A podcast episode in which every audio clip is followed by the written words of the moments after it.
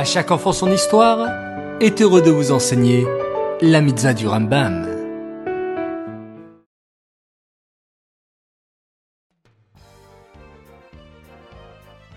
Bonjour les enfants, Bokertov, vous êtes en forme En pleine forme?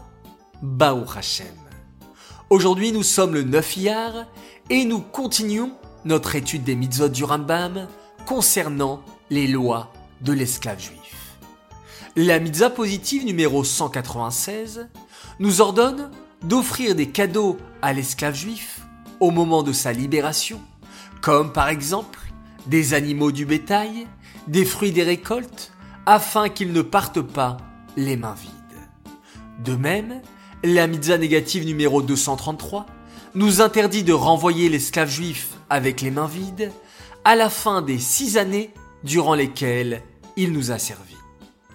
La mitzvah positive numéro 234 concerne le rachat de la servante juive et tout ce qu'il faudra faire envers elle. Il y a en effet plusieurs lois concernant la manière de traiter une servante juive.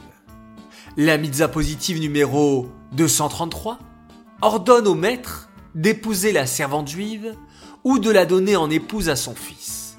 Sinon, il devra la libérer. Enfin, la mitzvah négative numéro 361 interdit au maître qui a acheté une servante juive de la vendre à quelqu'un d'autre. Aujourd'hui aussi, les enfants, nous voyons combien la Torah fait attention à l'honneur d'une fille juive, même une servante, qui doit être bien traitée et qui doit se sentir bien chez son maître. Ces mitzvot sont dédiés les Louis Nishmat, Gabriela Batmoshe, Aléa Shalom.